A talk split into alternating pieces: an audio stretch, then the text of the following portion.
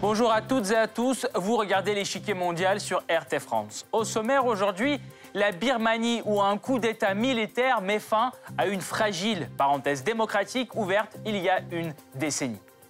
Le changement de pouvoir, la détention d'Aung San Suu Kyi et la répression des manifestations de la part des militaires risquent d'avoir un fort impact sur l'échiquier régional. Quelle est donc l'ampleur de la crise politique en Birmanie?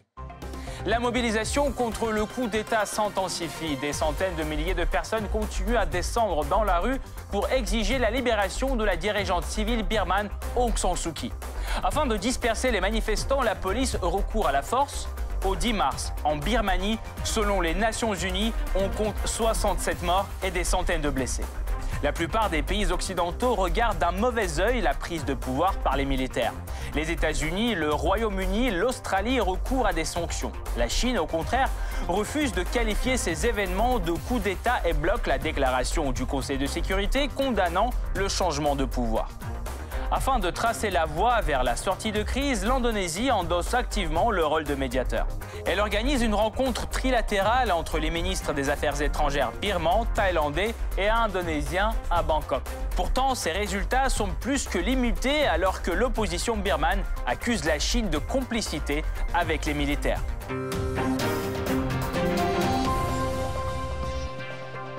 Avant de poursuivre, voici ce qu'il faut savoir sur le système politique birman de l'avant-coup d'État. C'est le Blitz.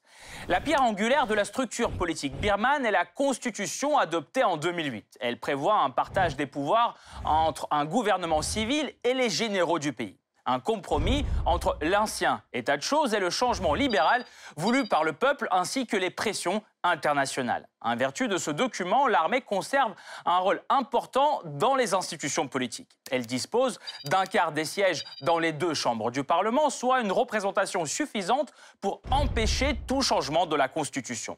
Les militaires se réservent en outre le droit de nommer trois ministres clés dans le gouvernement, ceux de la défense, de l'intérieur, des frontières. Théoriquement, le rôle de chef de l'État revient au président. Or, de fait, ces dernières années, le pouvoir réel était détenu par Aung San Suu Kyi, ministre des Affaires étrangères et conseillère d'État. Symbole de la lutte contre la dictature militaire et prix Nobel de la paix, elle a passé près de 15 ans en détention avant de réaliser un retour spectaculaire dans la vie politique en remportant les élections législatives de 2015. Une victoire qui ne lui a tout de même pas permis de briguer un mandat présidentiel car la Constitution barre la route à la présidence à toutes celles et ceux qui sont mariés à un étranger. Voici plus d'un mois que la Birmanie est secouée par une contestation populaire sans précédent. Des centaines de milliers de personnes protestent quasi quotidiennement contre le renversement du gouvernement civil, donc son Suu par les militaires, qui depuis ne font qu'attiser la colère de la rue. Ils déclarent l'état d'urgence pour un an et annulent les résultats des élections législatives de 2020 remportées par le parti de l'ex-dirigeante birmane. Afin de disperser la foule, l'armée recourt à la force. Bilan, au moins 67 morts, des centaines de blessés et plus de 1700 arrestations. Le Conseil de sécurité de l'ONU adopte à l'unanimité une résolution condamnant les violences. La majorité de la communauté internationale reconnaît l'issue de ce scrutin et s'oppose fermement à la prise de pouvoir par l'armée. La Chine, elle, estime que tout cela relève des affaires internes de la Birmanie. L'Indonésie, elle, s'impose de plus en plus en tant que médiateur. Parmi ceux qui pourraient peser dans la crise actuelle birmane figurent la Chine, l'Inde et la Russie. Tous les trois ont d'importants intérêts politiques et économiques dans ce pays et maintiennent de bonnes relations avec l'armée ainsi qu'avec le camp civil. Alors comment le coup d'État en Birmanie peut-il affecter l'échiquier régional? Pourquoi la médiation indonésienne n'a-t-elle rien donné? Quels sont les premiers pas du nouveau gouvernement birman à l'international? Pour répondre à toutes ces questions, nous rejoignons Olivier Guillard, chercheur au CERIAS et directeur de l'information chez Garda World. Monsieur Guillard, bonjour. Bonjour. Tout d'abord, parlons des partis en conflit en Birmanie. Il y a d'un côté Aung San Suu Kyi et les militaires de l'autre. Est-ce que les militaires tiennent la responsabilité totale de ce qui se passe aujourd'hui dans le pays? Oui, dans une très grande mesure, puisque les militaires sont à l'origine Donc les militaires, pour nos auditeurs, donc ont dirigé le pays d'une main de fer entre 1962 et 2010-2011 d'une manière extrêmement rude, avec des épisodes de répression assez réguliers, avec des, une lutte de tous les instants pour ralentir les ardeurs démocratiques de la population. Le 1er février donc, dernier, l'armée a décidé, quasiment alors même que le Parlement issu du dernier scrutin, qui avait largement une fois encore été remporté par les forces démocratiques, devait tenir sa séance inaugurale, les militaires ont considéré, ils l'ont déjà fait par le passé, que le résultat du vote n'était pas bon que, le scrutin était entaché de fraude, un peu comme nous avons pu le voir outre-Atlantique il, il, y a quelques mois également, et qu'en définitive, donc, la, la, Constitution devait être observée et appliquée par les militaires qui ont trouvé donc cet argument aussi fallacieux que, que dénué de toute preuve tangible pour revenir au pouvoir. Aujourd'hui, donc si nous avons une soixantaine ou 70 victimes, plusieurs milliers de personnes arrêtées et des centaines, sinon des milliers de, blessés en Birmanie, dans cette Birmanie pro-démocratie très largement, c'est évidemment largement le fait de la, de, junte militaire du général Min Quel pays, euh, selon vous, pourrait aujourd'hui jouer le rôle de médiateur dans cette crise? Avec qui les militaires, eux, euh, sont prêts à négocier? Il n'y a pas beaucoup de monde qui se présente pour, euh, pour faire de, la médiation dans ce, conflit ouvert entre deux pans antagonistes de la société. Il y a les voisins, certains grands pays asiatiques. Nous avons la Chine au nord, nous avons éventuellement euh, l'Inde à l'ouest.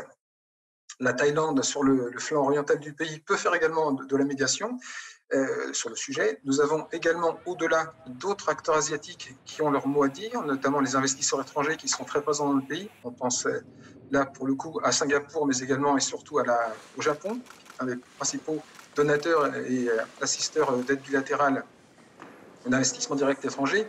L'ennui, c'est que donc les militaires ne veulent entendre personne et qu'ils euh, s'enferment entre guillemets dans leur logique en se disant que, en définitive, même si la communauté internationale euh, soutient le mouvement pro-démocratie et donc condamne leur action, malfois, euh, l'action ou les sanctions que pourrait définir la communauté internationale sont relativement indolores et elles relèvent simplement du financier et de l'administratif, ce qui n'a jamais fait trembler les, les généraux birmans jusqu'à ce jour. Donc cette médiation-là, euh, cette offre de médiation, il y a également des, offres de médiation d'organisations internationales, onusiennes notamment, voire européennes à un certain niveau, euh, les, militaires ne veulent guère en entendre parler, donc c'est déjà pratiquement coupé court à une possibilité de sortie de crise par la médiation, ce qui renferme encore les, deux parties dans une logique de, confrontation euh, euh qui devrait perdurer et probablement donc s'escalader ces, ces prochains jours, ces prochaines semaines. Merci beaucoup, Monsieur Guillard. Nous allons poursuivre notre analyse tout de suite, mais nous vous retrouverons à la fin de l'émission pour plus de détails sur ce thème. Merci encore. Coupure d'Internet, déploiement massif des forces de l'ordre, vague d'arrestations et tirs à balles réelles. La Birmanie est de nouveau contrôlée par les militaires. Dès début février, des centaines de milliers de personnes descendent dans la rue pour protester contre le coup d'État militaire. Brandissant des pancartes en soutien à l'ex-dirigeante birmane Aung San Suu Kyi, les manifestants exigent sa libération. La réponse de l'armée est sévère. Elle restreint l'accès à Facebook, WhatsApp, Instagram et Twitter et intensifie l'usage de la force gaz lacrymogène, canon à eau, balles en caoutchouc et parfois balles réelles. Le 3 mars est la journée la plus meurtrière depuis le début de la contestation. Au moins 38 personnes ont été tuées dans les heures avec la police. Le bilan total s'élève aujourd'hui à 67 morts selon les Nations Unies. Des centaines de personnes ont été blessées et au moins 1700 arrêtées. Alors comment les militaires se sont-ils à nouveau accaparés du pouvoir en Birmanie? Tout commence par le scrutin législatif organisé en novembre 2020. En vertu de la Constitution, les militaires se réservent automatiquement 25% des sièges dans les deux chambres du Parlement. Ils y ont aussi un allié, le Parti de l'Union, de la Solidarité et du Développement. Or, celui-ci connaît un échec cuisant. Il n'obtient que 26 sièges sur 440 dans la Chambre basse et 7 sièges sur 224 dans la Chambre haute du Parlement. En revanche, la Ligue nationale pour la démocratie, donc Song Suu Kyi, remporte une victoire écrasante et gagne 83% des mandats, encore plus qu'en 2015. Un véritable désastre pour les généraux qui contestent ce résultat. Quelques jours avant l'entrée en fonction du nouveau Parlement, l'armée affirme avoir recensé 8,6 millions de cas de fraude et demande le recomptage de tous les bulletins. La commission électorale nie ces allégations, mais reconnaît tout de même Des défauts dans les listes électorales. 287 plaintes sont en cours de traitement. Une goutte dans l'océan qui n'influencerait aucunement l'issue du scrutin. Le 1er février, l'armée passe à l'offensive. La chef d'État Aung San Suu Kyi, le président Win Mint ainsi que plusieurs dizaines de hauts fonctionnaires sont arrêtés lors des raids effectués tôt le matin dans la capitale Naypyidaw. Le vice-président Min Sue, membre du parti de l'Union de la solidarité et du développement, devient président par intérim et transfère les pleins pouvoirs au chef de l'armée, qui proclame l'état d'urgence pour un an et dissout le Parlement. Il promet d'organiser de nouvelles élections une fois que l'état d'urgence sera levé. La commission électorale réformée devrait superviser le scrutin. Alors de quoi Aung San Suu Kyi est-elle accusée au juste? Les autorités actuelles lui reprochent d'avoir acheté et importé illégalement six talkie-walkie, un acte qui viole deux lois nationales à la fois, celle sur l'import-export et celle sur les télécommunications. Ensuite, viennent l'accusation de violation des règles sanitaires car l'ex-dirigeante birmane a mené sa campagne en pleine pandémie. Elle est en outre accusée d'incitation à des troubles publics. En mars 2021, l'ex-dirigeante birmane est accusée de corruption. Selon l'armée, elle aurait touché des paiements illégaux d'une valeur de 600 000 dollars durant ses années au pouvoir. La majorité de la communauté internationale appelle à sa libération immédiate et à la cessation des violences. Le 10 mars, le Conseil de sécurité de l'ONU adopte à l'unanimité une résolution condamnant fermement l'usage de la force à l'égard des manifestants et appelant l'armée birmane à la retenue. Même le secrétaire général de l'ONU, qui d'habitude évite de prendre parti dans les différends internes, tient des propos virulents à l'égard de l'armée birmane. Nous ferons tout ce qui est en notre pouvoir pour mobiliser tous les acteurs clés et la communauté internationale afin qu'ils exercent une pression suffisante sur la Birmanie et que ce coup d'État échoue. Cette position est partagée par la plupart des pays occidentaux. L'approche la plus dure est adoptée par les États-Unis. En un mois, Washington adopte deux volets de sanctions à l'égard de nouvelles autorités birmanes. Le 11 février, dix personnes supposément impliquées dans le coup d'État ainsi que trois entreprises birmanes liées aux militaires se retrouvent sur la liste noire américaine. Tous leurs avoirs basés aux États-Unis sont gelés. L'autre mesure prévoit le blocage d'un milliard de dollars de fonds birmans dans les banques américaines. Quelques jours plus tard, Washington ajoute à cette liste deux autres officiers. La mesure serait une réponse à la violence policière à l'égard des manifestants birmans.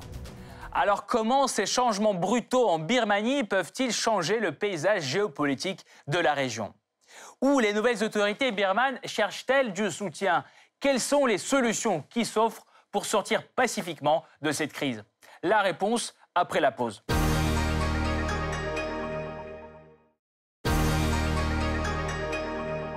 Depuis le coup d'État perpétré début février, la crise politique ne fait que prendre de l'ampleur en Birmanie. Des centaines de milliers de manifestants continuent à occuper les rues de la capitale. Ils lancent un vrai défi aux militaires qui ont gouverné le pays pendant des décennies. Ancienne colonie britannique, la Birmanie est un pays aux assises fragiles car divisé en de nombreuses ethnies. 135 sont recensées officiellement, à cette fracture s'ajoutent les divisions politiques nées lors des luttes pour l'indépendance, notamment pendant la Seconde Guerre mondiale et l'occupation du pays par les Japonais. Après sa libération, le pays se dirige vers l'indépendance. Les élections d'avril 1947 amènent au pouvoir Aung San, leader charismatique de la lutte pour l'indépendance et artisan de l'Union qui promet aux minorités ethniques une autonomie administrative. Cependant, le 19 juillet de la même année, il est assassiné ainsi que la plus grande partie de son gouvernement par un groupe politique opposé. Le vide politique ainsi créé se traduisit par plusieurs insurrections armées, déclenchées par des groupes ethniques et des factions politiques. La Birmanie accède toutefois à l'indépendance en 1948. Après des débuts difficiles, le pays connaît une période de relative stabilité politique sous les deux gouvernements successifs du Premier ministre Ounou. Cependant, une mauvaise politique économique et ethnique entraîne dans les années 50 une nouvelle rébellion des minorités. Affaibli par une scission interne à son parti, il est contraint à faire appel à l'armée en 1958. Le général Newin devient Premier ministre par intérim et instaure une administration militaire provisoire. Les élections de février 1960 sont remportées par la formation de Ounou et les militaires retournent dans leur caserne. Mécontents de l'action gouvernementale, ils finissent par organiser un coup d'État pour reprendre le pouvoir en 1962. Ne Win instaure une dictature militaire et la création d'un parti unique, le Parti du programme socialiste birman. Le Parlement est dissous. Toutes les entreprises sont alors nationalisées et le pays mal géré s'enfonce dans la pauvreté et l'isolement. Le régime tente aussi de négocier avec les ethnies, mais la guérilla reprend dès 1965. En 1974, une nouvelle constitution est adoptée, avec la création d'une assemblée du peuple à parti unique. Cette libéralisation toute relative conduit les groupes en rébellion à s'unir au sein d'un Front démocratique national en 1975. Le général Newin tente aussi de lancer un plan de développement sur 20 ans, en espérant attirer les investissements étrangers, sans résultat.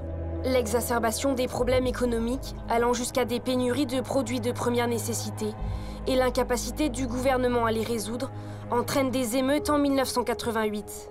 Devant l'ampleur de la contestation, le général Newin est finalement contraint de quitter le pouvoir. Un conseil d'État pour le rétablissement de la loi et l'ordre est mis en place par les militaires en 1988. Cette même année, Aung San Suu Kyi, fille de Aung San, revient d'exil et fonde la Ligue nationale pour la démocratie. Ce parti remporte les élections de 1990 mais un nouveau coup d'État militaire avec une féroce répression bloque la situation. Aung San Suu Kyi est assignée à résidence. Elle reçoit le prix Nobel de la paix en 1991, alors que des sanctions internationales frappent le pays. Les nouveaux dirigeants décident alors d'entamer une timide libéralisation, principalement sur le plan économique. Au cours des années 1990, la Birmanie parvient également à développer des relations diplomatiques et commerciales avec ses voisins asiatiques, notamment la Thaïlande et surtout la Chine. Elle intègre même l'ASEAN en 1997. Au cours des années 2000, des divergences apparaissent au sein de la junte militaire, certains étant favorables à une poursuite de la politique d'assouplissement. Aung San Suu Kyi, elle, est libérée en 2010. Le pays entame une lente démocratisation en 2011, avec l'arrivée au pouvoir du général Thein Sein. Petit à petit, l'Union européenne lève ses sanctions économiques en 2013, ainsi que les États-Unis. La Birmanie ouvre aux capitaux étrangers certains pans de son économie, jusqu'alors essentiellement étatisés. Les élections législatives de 2015 consacrent la victoire du parti d'Aung San Suu Kyi avec un soutien massif des minorités ethniques. Elle-même devient chef du gouvernement. L'armée garde cependant la main mise sur les ministères clés de la défense, de l'intérieur et des affaires frontalières. Aung San Suu Kyi entame une difficile réforme de la Constitution tout en négociant avec les militaires. Sa réputation à l'international est cependant ternie en 2016 par la crise des Rohingyas. Cette minorité musulmane issue du Bengale est envoyée comme main-d'œuvre bon marché en Birmanie au temps de l'administration coloniale. Bien que les réformes économiques et sociales tardent à se concrétiser et que le conflit ethnique dure, les élections de novembre 2020 voient la victoire écrasante de la Ligue nationale pour la démocratie, le parti d'Aung San Suu Kyi. Aujourd'hui, les dirigeants militaires restent quasiment isolés sur la scène globale. Le premier contact international du nouveau pouvoir birman a lieu trois semaines après le coup d'État. Le 24 février, le nouveau ministre birman des Affaires étrangères, Wuna Monglwin, rencontre à Bangkok ses homologues thaïlandais et indonésiens. Nous avons demandé que toutes les parties fassent preuve de retenue et ne recourent pas à la violence, pour éviter des victimes et l'effusion de sang. La sécurité et le bien-être du peuple birman doivent être protégés. Leurs vœux doivent être entendus. Une rencontre dont les détails resteront derrière les coulisses, mais c'est pourtant la seule avancée tangible vers le dialogue. Habitués à jouer les arbitres dans la région comme dans les années 80 pour le Cambodge ou encore en 2017 sur la crise des Rohingyas, Jakarta s'impose dans la solution du conflit birman. Mi-février, la chef de la diplomatie indonésienne Retno Marsudi part en tournée de la région. Brunei, Singapour et d'autres. Le but est de pousser l'ASEAN à engager une médiation en Birmanie. L'idée est soutenue par le Conseil de sécurité de l'ONU, la Chine, l'Union européenne et les États-Unis. Parallèlement, l'Indonésie maintient des contacts avec les membres du Parlement birman destitués. Une campagne autour d'un projet bien concret. D'après Reuters, l'Indonésie aurait préparé un plan d'action pour l'ASEAN sur la Birmanie. Selon elle, l'ASEAN doit servir de médiateur entre le gouvernement militaire et le mouvement civil.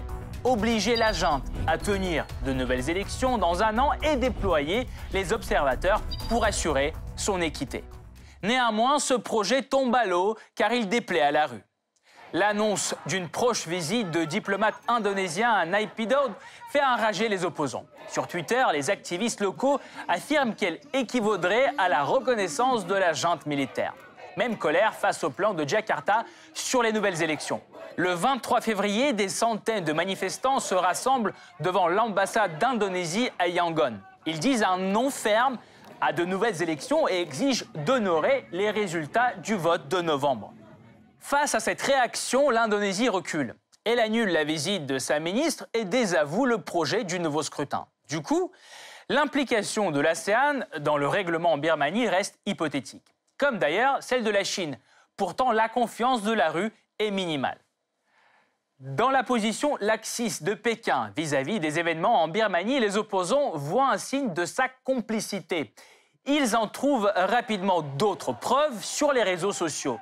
Non confirmées, des théories se propagent à vitesse éclair. La Chine construirait la grande muraille électronique en Birmanie à la demande de l'armée. Ou encore des vols secrets transporteraient en cachette des soldats et de l'équipement chinois en Birmanie. Dans la rue, le sentiment anti-chinois monte et les slogans se multiplient. Presque chaque jour, des milliers de manifestants se rassemblent devant l'ambassade de Chine à Yangon. Et en ligne, des activistes birmans appellent au boycott des produits chinois. En effet, la Chine aurait-elle quelque chose à gagner du changement de régime? Ce n'est pas si évident que ça. En effet, dans les années 2000, les relations de Pékin avec le pouvoir militaire birman se dégradent. Longtemps isolés sur la scène internationale, avec la Chine comme seul allié, les généraux décident alors de s'émanciper de Pékin. Ils annulent plusieurs projets controversés chinois en Birmanie, comme une centrale hydroélectrique ou une ligne ferroviaire. Parallèlement, ils tentent de diversifier leurs partenaires commerciaux. Cependant, sous Aung San Suu la température repart à la hausse. En 2017, la Birmanie adhère au projet chinois de la nouvelle route de la soie. Du coup, la Chine commence de nouveau à développer les infrastructures birmanes. Elle construit un port et une zone économique spéciale et pense à redémarrer les projets annulés. En gros, la coopération fleurit. Rien qu'en 2020, plus de 30 accords économiques sont signés. En effet, pour Pékin, la Birmanie est un allié stratégique. Les infrastructures en construction doivent donner à la Chine l'accès à l'océan Indien. Enfin, en s'implantant à Naypyidaw d'un côté au Pakistan de l'autre, la Chine peut encercler sa voisine et rivale régionale, l'Inde. Conscient du danger, New Delhi ne reste pas bouche bée. L'Inde courtise elle aussi la Birmanie et obtient des succès considérables. Pour contrer Pékin en Asie du Sud-Est, en 2014, l'Inde lance la stratégie Act East. La Birmanie est donc son pilier clé. C'est le seul pays sud-asiatique à partager une frontière avec l'Inde et elle devient donc le centre de ses projets. Une autoroute entre l'Inde et la Thaïlande, un corridor reliant l'Inde à ses enclaves, le port de Sitwe, tous ces chantiers sont en cours de finalisation en Birmanie. Autre domaine de coopération, la sécurité défense de la frontière commune, opérations conjointes et surtout vente d'armes. Les liens ne cessent de s'intensifier. Soucieuse de préserver ses positions, l'Inde évite de critiquer le nouveau pouvoir birman, tout comme la Russie. Puisque pour Moscou, la Birmanie est devenue un important débouché pour son industrie de défense. La Russie est le deuxième plus grand fournisseur d'armes à Naypyidaw après la Chine, 102 millions de dollars en 2019. D'ailleurs, le plus récent contrat entre deux pays date du 22 janvier. La Birmanie commande des systèmes de missiles et des drones russes. Pour mieux comprendre les forces en action en Birmanie, nous rejoignons Olivier Guillard, chercheur au CERIAS et directeur de l'information chez Garda World.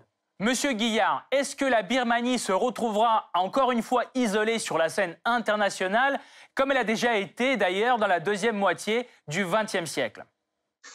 Ce qui est sûr, c'est que la Birmanie a profité d'une fenêtre d'ouverture, de réouverture, de redécouverte du monde au moment où la, une transition démocratique s'est instaurée dans le pays, au début des années 2000, 2010, pardon, entre 2010 et 2015, c'était la période d'or, si je peux dire, de cette redécouverte internationale.